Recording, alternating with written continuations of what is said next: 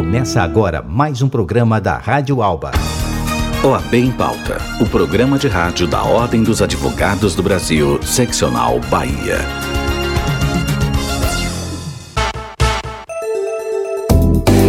Começa agora o seu OAB em Pauta aqui, o programa da Ordem dos Advogados do Brasil, seccional Bahia, presidida pelo nosso Fabrício Castro.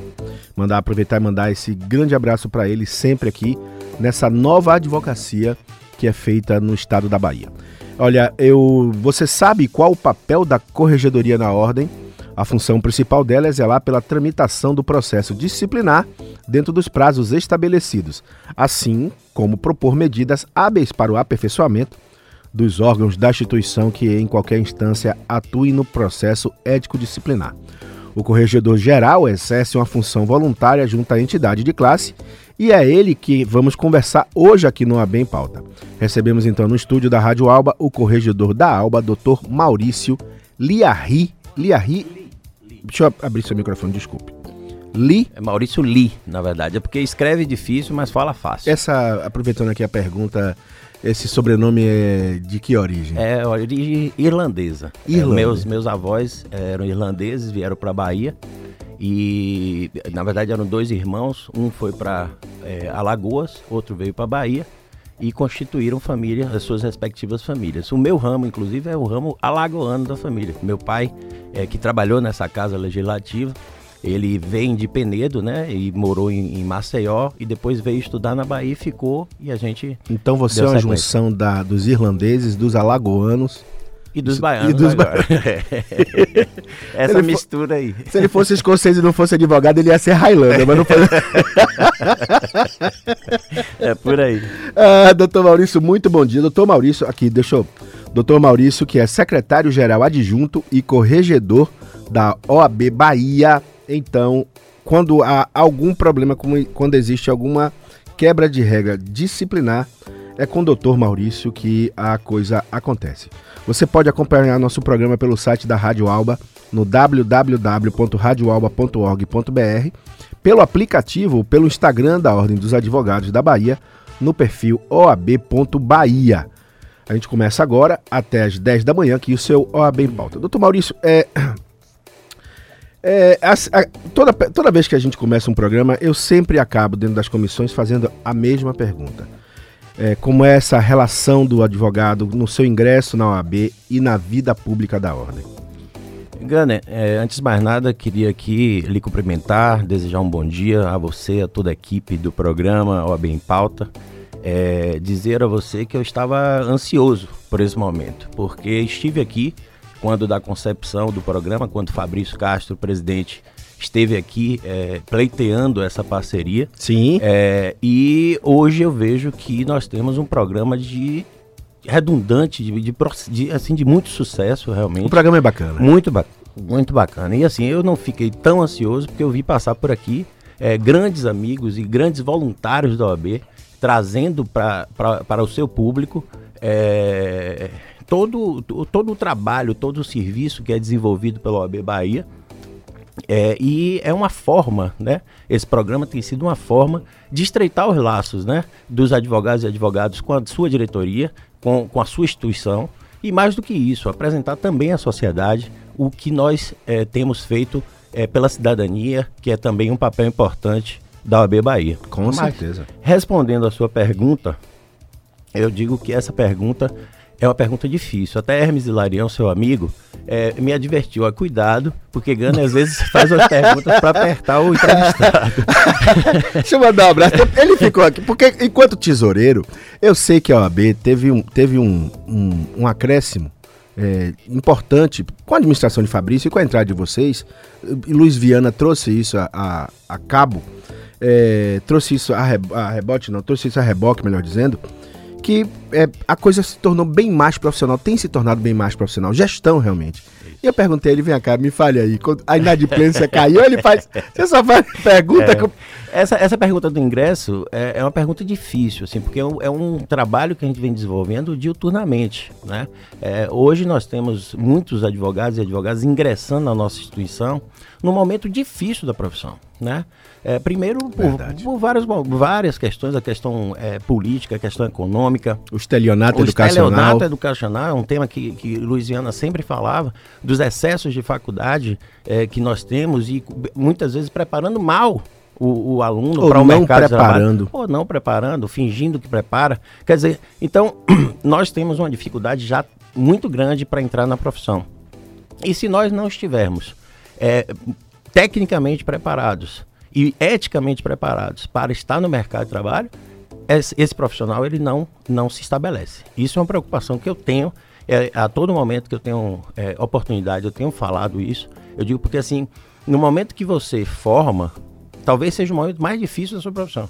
Porque você se vê é, é, sem um norte, muitas vezes, porque você, ou você não estagiou, muitas, muitas pessoas não estagiaram, ou porque você não sabe que área seguir, né? Que tipo de, de, de procedimento você deve seguir para poder é, alavancar a sua advocacia. É, e a gente tem visto isso é, nesse setor, né? Na, na, na, parte da corregedoria, eu tenho visto muito isso. As pessoas têm se perdido, inclusive, na questão da publicidade. É, Tema de... que eu vou entrar. Claro, eu não tenho dúvida. Eu tinha, eu, eu, eu sobre isso. Mas então, o ingresso é muito difícil, Gana, é, de uma forma geral. Mas uma coisa é certa: a OAB Bahia, desde Luiz Viana, tem dado uma uma atenção especial ao jovem advogado. O jovem advogado é aquele que tem menos de 5 anos de formado, que, que passa desde é, é, desconto na anuidade até cursos, palestras e congressos, né? É, voltados exclusivamente para esse público, para poder é, tentar ajudar esse público a se estabelecer na profissão. Eu vou até falar mais, meu Maurício. Olha, eu estou conversando aqui com o doutor Maurício Lee, secretário-geral adjunto e corregedor da OAB Bahia.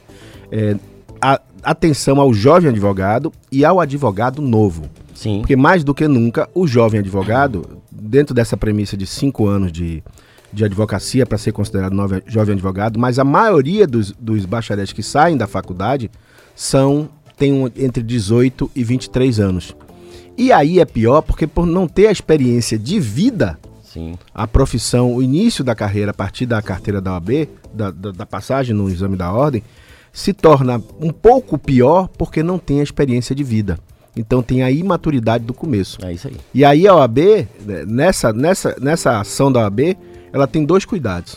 Eu vejo dessa forma hoje. Ela tem a relação institucional de provir o novo advogado, mas ao mesmo tempo de encaminhar aquele advogado que começou de 18 a 23, 25 anos no caminho da advocacia, mostrando os erros. Exatamente. Porque exatamente. o novo, o jovem, o novo advogado, pelo menos eles já sabem exatamente. como se Gana, E ainda tem uma questão muito importante para mim, que é a seguinte, é, até mesmo para os advogados mais experientes, com mais tempo de formatura, é, a advocacia, ela tem mudado muito, né?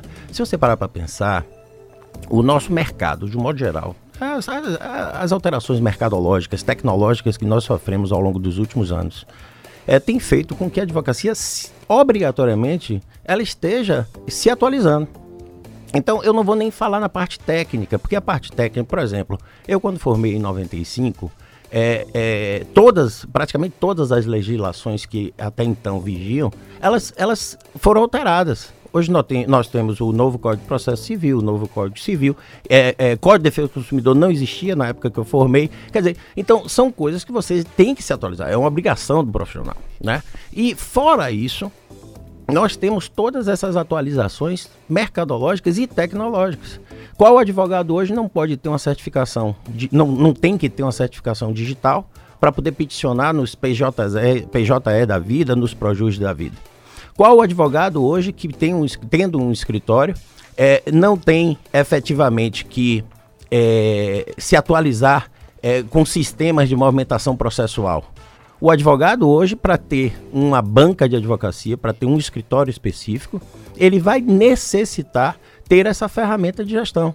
Além disso, você precisa estar antenado com todas as alterações. A gente tem visto criações de startups, é, um, uma série de, de coisas, uma série de coisas voltada exclusivamente para o público da advocacia. Então, isso afeta não só o, o advogado jovem, porque muitas vezes o advogado jovem, ele até tem é, é, o conhecimento técnico da, dessas, eu digo, das tecnologias, mas o advogado mais, mais experiente não tem, ele tem dificuldade. Então, a OAB também, é, ela tem que se preocupar não só com o advogado novo, aquele advogado que está entrando no mercado de trabalho, mas também para aquele advogado que começou na máquina de escrever e que hoje tem dificuldade de peticionar nos sistemas é, eletrônicos. Eu comecei na máquina de escrever. É, eu também. Eu vim, eu vim daquela velha Olivetti, aquela eletrônica que era o máximo, que andava rápido. Mimeógrafo. Pô, é do, é do meu tempo. Mimeógrafo com aquele cheiro de álcool. Então. a velhice chegou. Eu me lembro vagamente, eu diria. É depois que eu tô pintando os cabelos, você já estão brancos, você não tá pintando. Olha, gente, eu tô conversando aqui com o doutor Maurício Lee, secretário-geral adjunto e corregedor da OAB Bahia. E tem uma mensagem aqui do, de um colega, de um colega seu, doutor Leonardo Vieira, está dizendo o seguinte: parabéns pela, parabéns pela entrevista. O estelionato educacional tem que acabar. É verdade, Leonardo. Obrigado pela sua participação. É, eu tenho falado sempre isso, é uma bandeira que a OAB levanta, é, no sentido de fazer com que os cursos existam, mas que eles existam com qualidade. É, simplesmente se abrir cursos de direito para não preparar o aluno, eu acho que isso passa a ser efetivamente o estelionato educacional. E nós não podemos permitir. Bom, a gente está falando aqui, e é falando sobre essa relação toda, qual a avaliação que você tem da gestão hoje desses. Quanto, quanto, quanto tempo decorrido da presidência de Fabrício? Um já? ano e três meses, mais ou Pronto, menos. acho que a gente. É. É, uma, é uma gestão de dois anos, não é isso? É uma, são três anos. Três anos. É. Então a gente tem praticamente um ano e meio. Isso. Qual a avaliação que você faz nesse um ano e meio dos progressos que houveram na. na- que houve, melhor dizendo. Não existe houver o gordo É. burro. Que houve na, na, na gestão de. que está havendo na gestão de Fabrício. Veja, Gana, é, eu até vinha pensando nisso antes de. Quando eu estava vindo para cá, é, eu fiquei pensando nisso. Um ano e três meses pode parecer muito pouco tempo. É, e o tempo que resta ainda da, da gestão pode parecer ainda menos tempo diante de tudo que a gente quer é, empreender e fazer. Mas aí eu comecei a pensar a quantidade de coisas e a quantidade de atuação da OAB Bahia nesses últimos tempos, especialmente após a nossa, a nossa entrada na OAB, é, capitaneado pelo presidente Fabrício. Veja bem, é, nós somos hoje é, referência nacional com relação à defesa das prerrogativas. Para você ter uma ideia, nós já fizemos 22, 22 desagravos porque nós criamos uma Câmara de Desagravo específica para poder processar e julgar esse tipo de, de demanda da advocacia. Nós tivemos e, e continuamos batendo firme na questão da, da não desativação das comarcas. Nós tivemos e eh, reformamos e construímos salas da advocacia por todo o interior. Nós continuamos e não, não arredaremos pé eh, naquilo que foi eh, criado desde a administração de Luiz Viana, é que é você dar continuidade ao programa de interiorização na OAB. Né?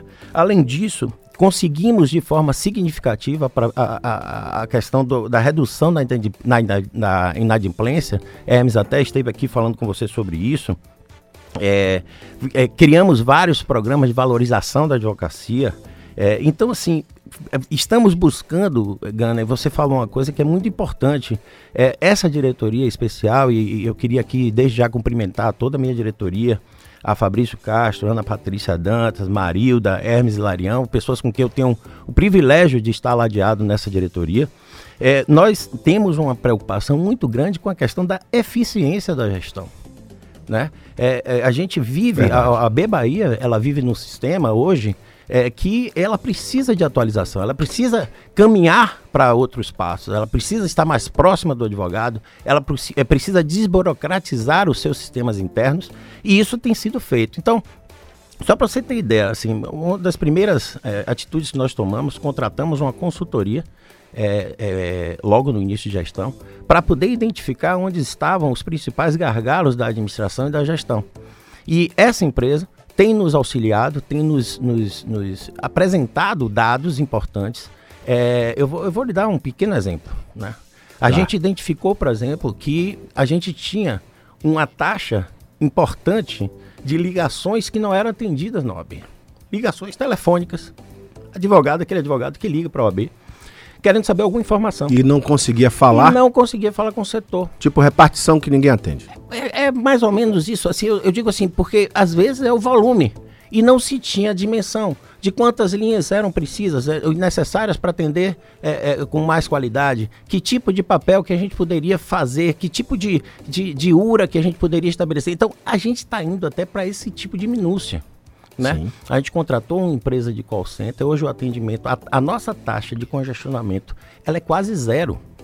O último relatório que eu recebi, a taxa de de, de atendimento ao advogado telefônico bate 94% hoje. Isso é bacana, Maurício, porque o advogado, ele era o primeiro a reverberar de forma ruim quando ele tentava falar com a ordem e não conseguia. Então, ele não conseguia falar, pô, não. Então ele propagava isso e, e, e, essa caixa de ressonância que ele era, era a pior claro. possível. A propaganda ruim partia dele. E nós, o, o Gane, assim, sem desmerecer nenhuma outra profissão, assim, o nosso público é um público diferente. Porque ele conhece efetivamente os seus direitos, os seus deveres. Então, como é que você liga para sua casa e ninguém lhe atende, ou a pessoa que lhe atende lhe atende mal? Isso não é possível. Então, esse foi apenas um exemplo que eu queria lhe dar, é, no sentido de dizer a nossa preocupação com a parte de gestão.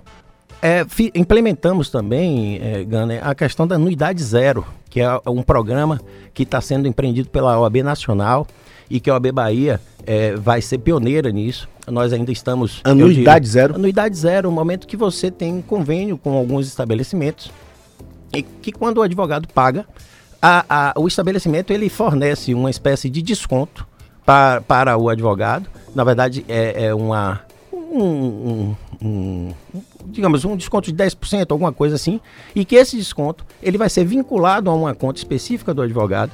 E se o advogado utilizar isso de uma forma rotineira e constante, pode até zerar a anuidade.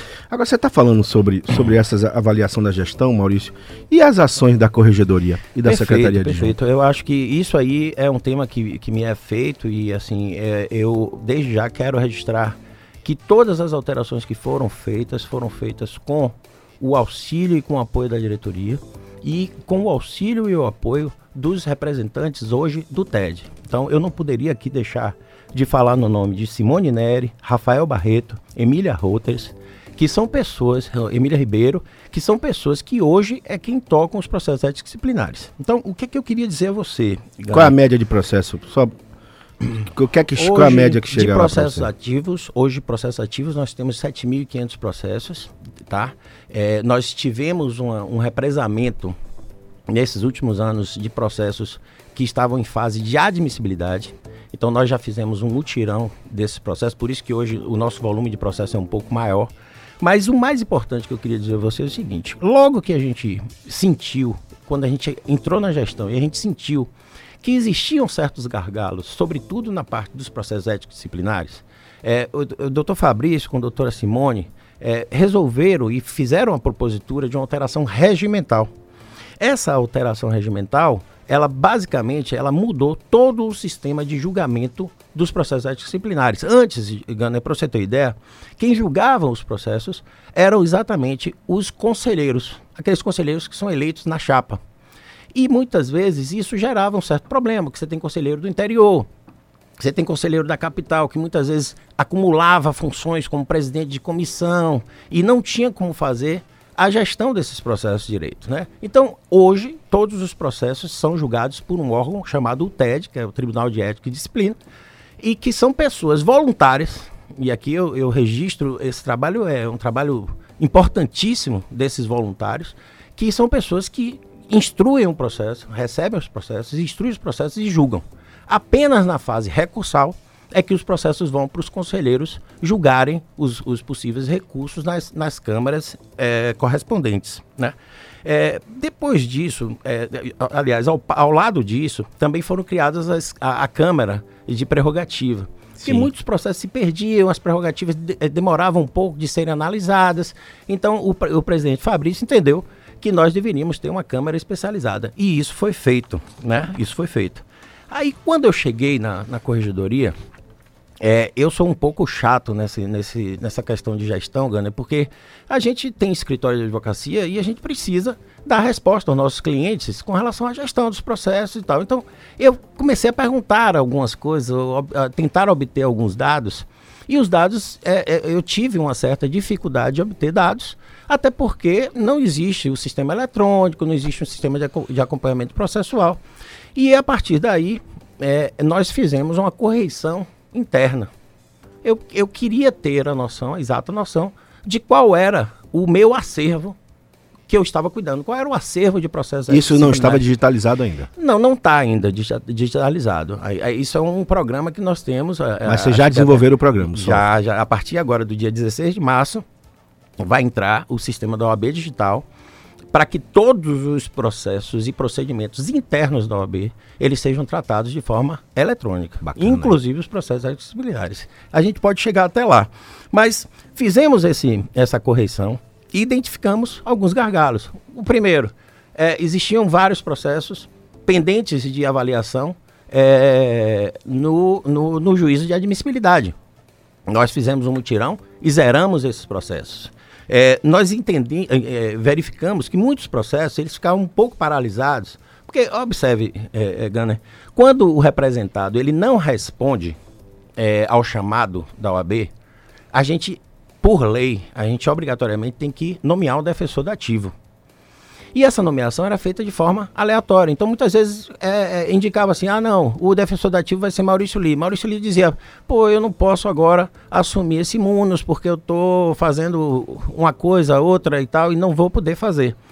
E aí tinha que nomear outro, e tinha que nomear outro. Era uma dificuldade, né?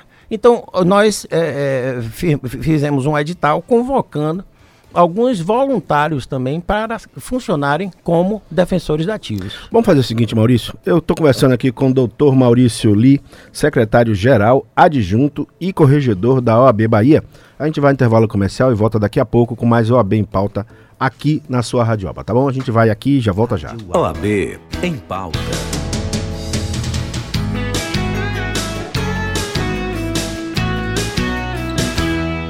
OAB em pauta.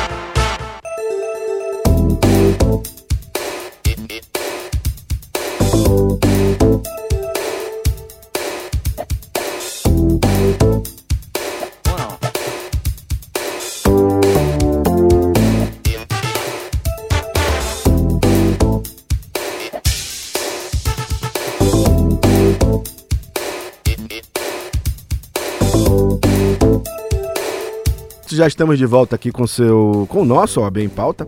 Hoje conversando com o doutor Maurício Lia, secretário-geral adjunto e corregedor. É corregedor geral ou corregedor da OAB? É, corregedor geral, corregedor da OAB. Na verdade, essa função ela foi criada é, algum tempo atrás com a necessidade de que se tivesse algum membro da diretoria que ficasse responsável pelos processos disciplinares. Você visita escritórios de advocacia também, Maurício?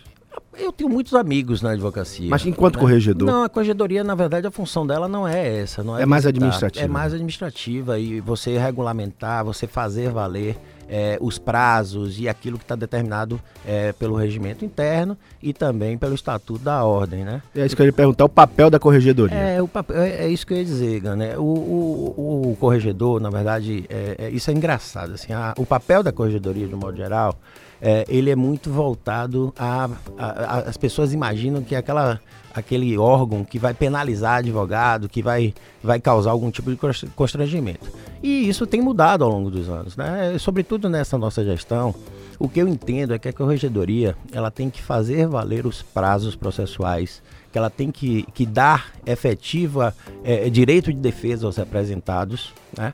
e ela tem que fazer um julgamento célere dos processos. Eu acho que o julgamento célere do processo, para mim, é, ele é benéfico para todo mundo envolvido no processo. Sim, claro. Entenda bem. Um advogado hoje que é representado, ele recebe a representação e ele fica completamente desconfortável com relação a responder um processo perante o seu órgão de classe. Então, para esse advogado que não cometeu nenhuma infração ético-disciplinar, é importante que o processo corra rápido, para que ele, de repente, se livre logo dessa questão. Mas também é, é, é importante que o, correr, o processo ele corra rápido diante de uma representação em que houve, de fato, uma, uma infração ético-disciplinar do advogado. Né? Muitas vezes nós temos casos lá do advogado que é, recebe um dinheiro, não repassa para o cliente. Então, para que a gente possa responder à sociedade com com, com, demonstrando que nós não somos corporativistas, que nós não, não estamos ali para defender advogado, e sim para defender o correto andamento dos processos, a corregedoria ela, ela surge com esse viés de tentar fazer com que todas as, as, as, as nuances é, regimentais e legislativas sejam cumpridas e que a gente possa trazer uma resposta efetiva para o, jurist... para o cidadão e também para aquele advogado que esteja, porventura, sendo, sendo demandado. Eu quero entrar num, num, numa, entrar numa pedra no sapato, como diz doutor Hermes. Grande abraço, viu, Hermes? que, e, e, aí passa por vocês, por ética e disciplina, e acaba sendo que é a questão da publicização.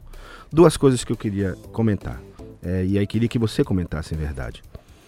É, e eu falei aqui em certa feita que com o advento da tecnologia, essa coisa da publicização acabou pegando, pegando é, de surpresa é, algumas instituições, entre elas talvez a OAB, que tinha, que tem no seu quadro, no seu, no seu é, termo ético, vamos colocar dessa forma, uma, uma relação muito séria em, em, em, por conta disso. Mas a internet e o Instagram popularizaram essa publicização, certo? Inclusive, e aí do interesse do Instagram, de disso ser promovido, de você poder pagar para poder promover. Bom, dito isso, eu sei que a OAB tem se, se moldado a essas novas ações. E acho que o advogado que está nos ouvindo agora é, também tem essa curiosidade. Como é que a OAB tem se adequado a essa linha tênue entre a minha, o meu Instagram pessoal e eu não falo isso é, independente de eu estar ali de sunga ou na praia e o meu Instagram enquanto advogado, do Instagram do advogado. Qual é, o que é que você pode dizer assim? Ah, é isso é ilegal, isso não pode estar dentro do código de ética, mas não, isso é apenas uma sinalização por parte da OAB que você não deveria fazer, mas não é proibido. Como é que vocês estão estão tratando isso com os advogados? É uma excelente pergunta, uma excelente pergunta e eu vou lhe dizer, é, a, resposta ela não é tão simples, mas é, é, uma resposta que pode ser dada sim. Na verdade, é, o que é que eu entendo? Eu sempre digo o seguinte, a pessoa quando começa a advogar, ela precisa encontrar meios de se estabelecer da profissão. É, e a, com toda a dificuldade de mercado que nós vivemos hoje, que a gente já conversou um pouco no outro bloco, é, as pessoas precisam tentar empreender na advocacia. Né? Elas precisam de fato buscar meios para que façam valer, né? tentar captar cliente, tentar conquistar cliente e tal. Então, o, o que, é que as pessoas normalmente hoje utilizam? É a questão da publicidade da advocacia. E essa publicidade, qual é o meio mais barato e mais é, é, rápido de você divulgar o seu trabalho e de você é, é, trazer, fazer essa propaganda do seu trabalho. Simplesmente você vai fazer a propaganda nas redes sociais, tá? É, recentemente nós tivemos uma audiência pública aqui, é, o corregedor nacional, que é o Ari, ele veio até a Bahia para poder tentar discutir exatamente essa questão dos quais seriam os limites da publicidade é, na advocacia. Né? E isso, é, eu lhe digo, é, a gente chegou a uma conclusão depois dessa audiência pública, conversando com o Ari, é, dizendo da seguinte forma: não, não se pode esperar que a OAB edite uma norma ou altere o seu regimento, o seu regulamento, o que quer que seja, é, estabelecendo o que é que pode nos limites ou, ou, assim nas nuances de cada coisa. Ah, se eu postar hoje uma foto de sunga pessoal, isso ou se eu postar uma foto na frente isso do fórum, fere o limite? Isso fere o limite. Eu acho que a gente não pode entrar. Ao mesmo é, tempo que se eu colocar lá que eu ganhei um processo mais uma vez, isso. de forma brilhante, eu obrigado. Acho, eu acho que a OAB não vai criar esses critérios individuais em cada, em cada situação específica. Mas assim, o, o próprio Ari ele virou falou o seguinte: o que a gente precisa estabelecer são limites. E os limites hoje estariam muito mais fáceis de, de serem é, adotados se você pensar na questão de um bom senso na utilização disso. Né? Você imagina, é, outro dia nós recebemos no grupo da Corregedoria é, Nacional um vídeo feito por um escritório de advocacia no Rio Grande do Sul, de três meninas cantando. Não sei se você recebeu esse, esse vídeo. Sim. Três meninas can cantando e dizendo: Ah, vamos buscar a pensão do seu ex-marido. É era uma musiquinha de funk que dizia. É, a bolsa tá ok, processo isso. tá ok. Então, assim, isso aí é o que eu digo. Tem bom senso numa propaganda como essa? Outra coisa que você faz, ah, beleza, ganhei um processo tal. Isso é uma forma de captação. E a OAB, ela veda a captação ilegal de clientela. Né? Então, o que eu acho que, é, que tem que ser o resumo do resumo dessa questão é que as pessoas se preparem sim para fazer a publicidade, mas se preparem também a, a pensar com bom senso. O mas que você que pode, acha nesse negócio pode? das meninas, e aí, tocando nesse assunto, e aí partindo do princípio que não, não eu não vi, eu particularmente, falando eu, Luiz Ganem, não vi como uma quebra de ética, como algo, como algo imoral, até porque foi uma paródia dentro de um. De um... Você, ah, você achou que houve excesso? Você, como corregedor, enxergou ô, como excesso? Na verdade, eu não vou nem falar agora como corregedor, eu vou falar como advogado. Eu, sinceramente, acho que houve um excesso na, na, na, na medida em que você expõe toda uma classe, né? Toda uma classe com relação a certos procedimentos. Veja, é, por nós estarmos incertos na Constituição Federal, pela advocacia estar incerta e ter uma valoração específica na Constituição Federal, muito se espera da advocacia. Talvez se espere até mais da advocacia do que todas as outras profissões. Então nós também não podemos banalizar essa questão, porque se espera muito que o advogado ele tenha um bom senso, ele tenha um limite ético é, dessa, dessa questão. Então, eu, acho que tem, é, é, que tem alguns procedimentos que estão sendo adotados é, que, lamentavelmente, ferem o código de ética. E aí, eu vi que você aqui já entrevistou dois grandes monstros que, que têm desenvolvido um excelente trabalho na OAB nessa área, que é Simone Neri e Zé Henrique Chaves, que é o, o, o presidente da Comissão de Fiscalização. Eles têm feito um trabalho é, é hercúleo com relação a isso. Ganem, a gente recebe 10, 15 mensagens diárias sobretudo no interior, de advogados que estão praticando verdadeiro, verdadeira publicidade completamente ilegal. Então, isso, muitas Eu vezes... expor meus bens é, é, uma, é uma questão legal. Veja bem, se Eu você, tenho uma lancha, sou advogado. Se você tiver no seu Instagram pessoal, eu acho que não. Agora, se você disser, eu estou fazendo negócio aqui, estou aqui com meu cliente na lancha, eu acho que sim. Mas expor de forma. Eu estou botando você agora na parede. É, não, mas a gente. momento debate, Hermes. Deixa eu dizer. É, momento Hermes. Mas o que eu quero dizer é o seguinte: esse debate, Gane, é assim, antes, é, é o que eu estou dizendo, não vai ter uma definição final certo? Mas esse debate é muito importante. Porque fica tudo muito a, a suspensão. Assim, eu tenho uma lancha, então assim, o cliente, o, o cliente, ele entende que o advogado, quanto mais, quanto mais bem sucedido financeiramente, é, ele é um advogado isso de... vai passar por lancha, vai passar por viagem internacional, vai passar por passeio de moto, vai passar por, por várias questões. Um apartamento bacana, questões. pelas relações pessoais. Agora depende como ele vai utilizar essa informação na sua rede social. Se essa informação ela visa especificamente a, a captação indevida de clientela ou não. Né? Então, assim, é, é eu, eu sempre, eu, eu sou muito prudente eu, eu tenho 20, 24 anos formado e vou lhe dizer, eu sou muito prudente nas, nas, nessas questões. Porque eu, eu gosto de pensar assim: veja, eu vou fazer algo que pode me beneficiar. Mas à medida que isso me beneficia, isso pode atrapalhar a vida de outras pessoas? Isso pode trazer algum tipo de repercussão negativa para a minha classe? E o que eu vejo hoje, né, é que as pessoas elas estão talvez pela necessidade né, do mercado, pela, pela necessidade de captar clientela, as pessoas estão, na minha opinião, é, exacerbando esses, ultrapassando esses limites de bom senso. Basicamente, esses limites de bom senso. É, é do papel da corregedoria, doutor Maurício. Olha, eu estou conversando com o doutor Maurício Lee, secretário-geral adjunto e corregedor-geral da OAB Bahia aqui no seu OAB em Pauta, o programa da Ordem dos Advogados no Brasil, que acontece aqui na Rádio Alba, às terças e sextas-feiras ao vivo. É, é da, é da, é da de, de ação da, da, da corregedoria é, também é, valorar é, ou, ou procurar saber o que se cobra de honorários. O que eu vejo colegas de vocês comentando é que em algumas situações o colega chega a cobrar valores que são beiram a é, irrisórios, assim, pequenos valores para poder conseguir uma causa. Vocês atuam a partir da manifestação, da, da denúncia em torno disso? Sim, Gana, é, na verdade, assim, a gente tem várias comissões. A gente tem comissão de, de, dos honorários advocatícios e nós temos as comissões, a comissão fiscalizadora. São essas comissões que são responsáveis por verificar possíveis denúncias ou desvios de conduta do advogado. Mas chega para você por corregedor. A corregedoria, ela administra aquilo após caso tenha sido verificado que houve de fato uma infração ético-disciplinar e que tenha se transformado em um processo ético-disciplinar, aí a corregedoria ela atua no sentido de que esse processo ele tenha um curso regular, é, efetivo e rápido. Qual tem, qual tem sido a, a, a, a, colocação de vocês a partir de um processo como esse? Eu sou advogado, cobrei 300 reais por, de honorários. Como é que a, o pensamento da OAB tem sido como em relação Veja, a isso? a OAB ela tem uma tabela que ela serve como valor de referência. Certo. Teoricamente, todo mundo não poderia. Eu sou obrigado a seguir? Sim, seria obrigado a seguir. É, na, na prática, nós sabemos que isso não acontece.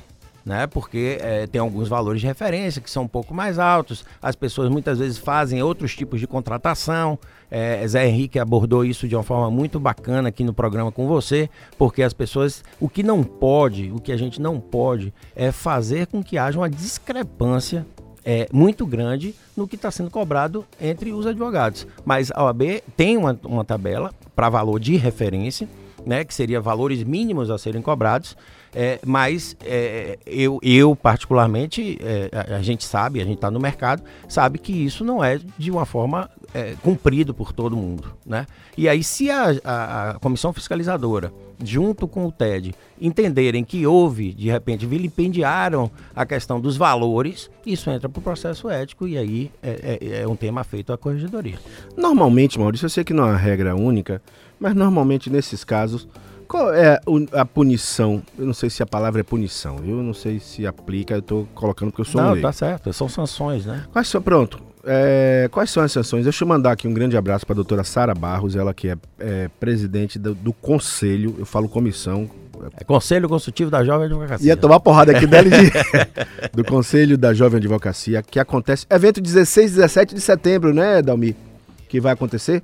É o ENJA, né? O é Encontro isso. Nacional da Jovem Advocacia. O 18 se não me engano. 19 será aqui na Bahia. 19 será na Bahia. 19 Encontro Nacional da Jovem Advocacia. Mais uma vez, conclamar aqui ao jovem advogado que está nos ouvindo, que não pode deixar de participar desse, desse, desse evento. Aliás, eu soube de uma novidade que eu não sei se eu posso contar aí, a próxima novidade da OAB eu fico sabendo antes, eu não sei se eu posso falar para não apanhar. Não me crie problema, pelo amor de Deus.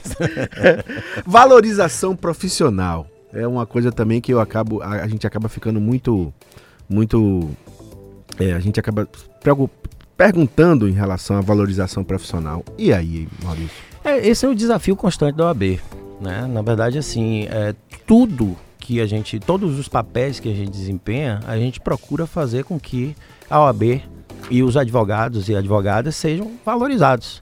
A gente tem um papel que está é, definido pela Constituição Federal. Nós temos um papel importante na sociedade. Você vê que recentemente saiu uma pesquisa é, com relação a, a, a que, a OAB é a instituição mais respeitada, a instituição é, né, é, da sociedade civil mais respeitada no Brasil. Então, isso faz com que a nossa responsabilidade seja muito grande. Porque são várias questões que você tem que preocupar. Você tem que preocupar é, é, com o tipo de gestão que está sendo feito no tribunal, se aquilo vai é, afetar ou não o, o, o, trabalho do advogado, né? Então são, são muitas, muitas coisas para se, se atuar. Josi Lima está perguntando: existe punição para quem não cumpre tabela? Olha, é, se isso se tornar é, processo ético disciplinar, se a comissão fiscalizadora verificar que houve a cobrança irregular é, se isso se transformar em processo ético, eu entendo que pode vir a ter a sofrer uma sanção. Vocês estão preparando uma audiência pública para os limites da advocacia? Essa audiência já foi feita, Gané. É, o, o nosso corregedor geral esteve aqui. É, e foi uma audiência especial. Vai realmente. ter mais alguma? Vai. Ele tá, é, na verdade, o corregedor geral ele está fazendo várias audiências públicas em várias seccionais. Né? A Bahia, eu acho que foi a quinta ou sexta É, e ele está esperando é, finalizar todas essas audiências públicas para juntar todos os elementos e todos os, os argumentos que foram utilizados nessas audiências públicas, de modo que ele possa tentar emitir ou tentar é, buscar alguma alteração regimental com relação aos limites éticos. Só para você ter ideia, o nosso código de ética ele foi atualizado em 2016. Né?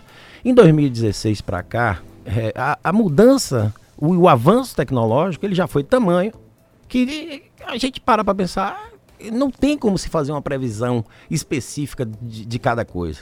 Então, isso vai ter, que, vai ter que ter uma atualização, porque assim, a gente tem acompanhado de uma forma é, é, intensa como isso tem afetado a nossa vida de modo geral. Sim, até porque esses novos limites a partir do momento que, que eles sejam colocados em prática, talvez já se tornem velhos limites. Exatamente, exatamente. E, e é, é, isso mesmo. Eu acho que a atividade social é quem vai definir isso. Mas continuo é, batendo nessa tecla. Eu acho que o bom senso ele não pode estar afastado em nenhum momento é, é, do, da nossa cabeça na hora de adotar qualquer procedimento nessa área. Doutor Maurício, quais são hoje é, as ações da corregedoria? Hoje, no dia de hoje? É, essa pergunta para mim, Gana, é muito importante, porque assim, é, eu acho que a corregedoria tem um papel fundamental é, na pra, para a advocacia de modo geral, né? E penso que muitas coisas ainda precisam ser feitas. Já fizemos muito essas alterações, a gente ainda vai, vai sentir os resultados dessas alterações ao longo dos anos. Né? A gente instituiu o TED, começou o julgamento pelo TED em maio do ano passado. Agora nós estamos começando a receber os processos que foram julgados para o TED e por aí vai. Então são, são alterações que demoram um pouco tempo. Essa celeridade vai aumentar? Vai aumentar. E aí é isso que eu queria dizer. Eu acho que a corregedoria ela vai dar um passo fundamental a partir do momento em que todo o processo ético disciplinar ele se torne eletrônico. O advogado ou advogada que precisem se defender é, é, num processo ético disciplinar, ele simplesmente vai dar entrada de onde ele estiver. Ou até o próprio, a própria é, pessoa da sociedade que queira representar um advogado, ela vai fazer isso online. Então observe, Gani, veja bem, o Fabrício sempre fala isso. O advogado que está numa, numa comarca longínqua, que precisa fazer um, se defender, ou um jurisdicionado mesmo, uma pessoa da sociedade que precisa representar um advogado, ela precisa ir até a OAB mais próxima, fazer o, o relato né, da uhum. representação, uhum. mandar para a OAB Bahia em Salvador, a OAB Bahia, ela vai processar, vai ver, ah, tem diligência para ser feita? Não tem? Já pode, já, já segue direto o processo? Não segue? Se isso tiver de voltar, volta lá para a ponta para poder voltar. Quer dizer, é uma burocracia muito grande nos processos Além disciplinares. Além do processo se perdia no meio do caminho. Muito, imagine, que carga que é feita, que o, a pessoa não devolve, ou então a nomeação de um defensor dativo. Vocês conseguiram pegar os processos antigos muitos, que estavam parados? Muitos, Gani, muitos. É, é, é, quando, logo no final da, da correção que foi feita, a correção interna, nós verificamos que existiam em torno de 270, mais ou menos, processos fora da OAB. Processos que estavam tramitando na OAB, mas que estavam em lá, carga. Em carga ou, ou com anos. um defensor dativo, ou em carga com o próprio representado, ou em carga com algum conselheiro que à época julgava o processo. E esse trabalho foi feito, aquele trabalho de formiguinha mesmo, tá? Eu não, não preferi não mandar ofício cobrando, porque eu achava que já tinham sido expedidos vários e vários ofícios. Então eu peguei o telefone mesmo e fui de, de, de pessoa em pessoa que estava com o processo fora pedindo, por favor, devolva. Porque isso pode gerar. Isso, inclusive. Inclusive, você mandando pegar, olha, a gente vai mandar pegar isso, o processo isso, porque, aí. Assim, inclusive, assim, de uma forma muito tranquila. É, é, é, quem, quem me conhece sabe, eu sou muito tranquilo, mas eu também sou muito rigoroso. Então, as pessoas é, têm que entender que o fato de terem represado esse processo de forma indevida poderia gerar, inclusive, um processo disciplinar que eu poderia instaurar.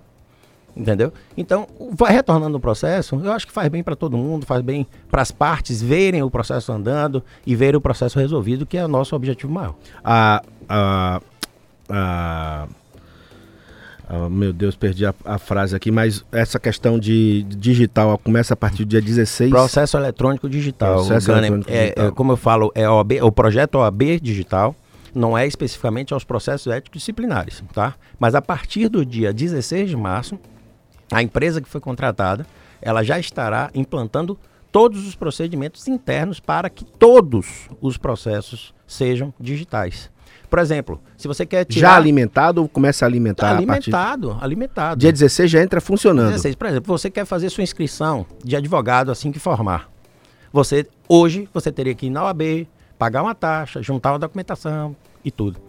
A partir da implantação do, da OAB Digital, você vai fazer isso online. Você vai digitalizar os seus documentos, você vai pagar sua taxa, vai comprovar o pagamento Bacana da taxa isso. e vai fazer isso. Você não vai precisar ir na OAB. Dia 16? A partir do dia 16, a previsão é que se isso finalize no final de setembro. Vocês vão fazer alguma alguma alguma Algum anúncio público, alguma. Isso na verdade já foi feito, a gente já assinou o contrato, né? A gente assinou, fizemos uma solenidade pequena de. Vai, de vai haver outra solenidade? Eu, eu, creio que sim, eu creio que sim, porque esse é o tipo de, de, de papel, Gana, que precisa ser muito divulgado. Muito eu, eu ontem, na estrada, conversando com o Fabrício, a gente voltando de, de Ilhéus, é, e eu dizendo a ele o seguinte, que eu entendo que talvez é, esse programa, esse projeto da OB Digital, ele seja o maior legado que Seu essa marco. administração pode deixar para a advocacia. Hoje pode não parecer, mas isso é um marco na história da advocacia. Eu acho que é um divisor de águas. É um divisor de, águas. um divisor de águas. Tenha certeza absoluta. E digo para você mais, não, não querendo colocar essa situação. Esse marco, esse, esse marco é um marco que você vai começar a perceber daqui a 4, 5 anos. Sim. Não agora. Agora sim, é, os detratores vão querer criar problema. Sim, sim. Né? Aplaudir ninguém é bom. Todo mundo só é bom para poder vaiar e para poder apontar erro. Mas isso é, é, digno de aplauso porque a facilidade que vocês vão trazer para o advogado é algo fantástico. Eu, eu, eu acho assim, a, a nossa gestão, Gane, está é, tá muito preocupada com essa coisa de gestão mesmo. A gente precisa transformar a OAB para uma nova era. Tá?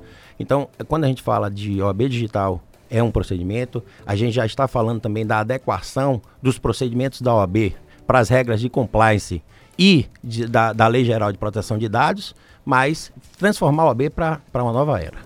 Doutor Maurício, doutor Maurício Eli, secretário-geral adjunto e corregedor-geral da OAB Bahia, eu queria agradecer sua presença aqui. Muito obrigado por ter vindo. A sua vinda tem que voltar. Aliás, todos que estão aqui, eu sempre digo, voltem porque é muito Estarei assunto. sempre à disposição, é muito... Gana, Por mim, você volta na semana que vem. Depende de Paulo Forte e Dalmi Campos aí, e do presidente. Aí fica mais difícil, Gana. Se dependesse de você, era mais fácil. Dependendo de mim, a gente conversa aqui durante as três horas. Muito obrigado por sua vinda. Muito obrigado mesmo. Boa sorte. Eu sei que não é fácil a sua função.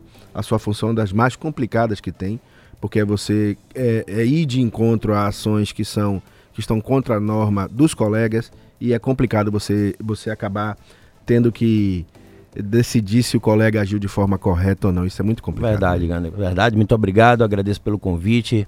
E quero reforçar aqui a minha admiração pelo programa, a admiração pelo, pela condução que você tem tido ao longo desse período, com, com todos os convidados né, que vieram aqui e me colocar inteiramente à disposição, deixando aqui um abraço mais uma vez para toda a minha diretoria, para o doutor Luiz Coutinho, presidente da Caixa, para a doutora Thaís Bandeira, é, diretora da ESA, e também para Sara Barros, que mandou mensagem há pouco que Sim, eu não, não comentei. Doutor Luiz Coutinho tá me devendo um café lá, disse para eu ir lá tomar um café Tem de que ir, e me chame que eu vou também. Tem um negócio de uma feijoada também, eu estou de dieta. Olha, você pode seguir acompanhando a nossa programação pelo site no endereço eletrônico www radioalba.org.br ou pelo aplicativo que já está disponível nas lojas de aplicativo dos sistemas iOS e Android. Ouça também no nosso site no endereço eletrônico www.ab.ba-ba.org.br. Vou repetir: www.ab-ba.org.br e acompanhe também no nosso podcast OAB em Pauta. Você pode ouvir os programas da OAB no podcast da OAB, que é OAB em Pauta, que pode ser ouvido no Spotify, no Deezer ou no Castbox. A produção é de Dalmir Campos, na técnica Jorge Cordeiro e a apresentação aqui comigo, Luiz Gunning. A gente volta em breve aqui na sua Rádio Alba. Até terça que vem. Um grande abraço. OAB em Pauta.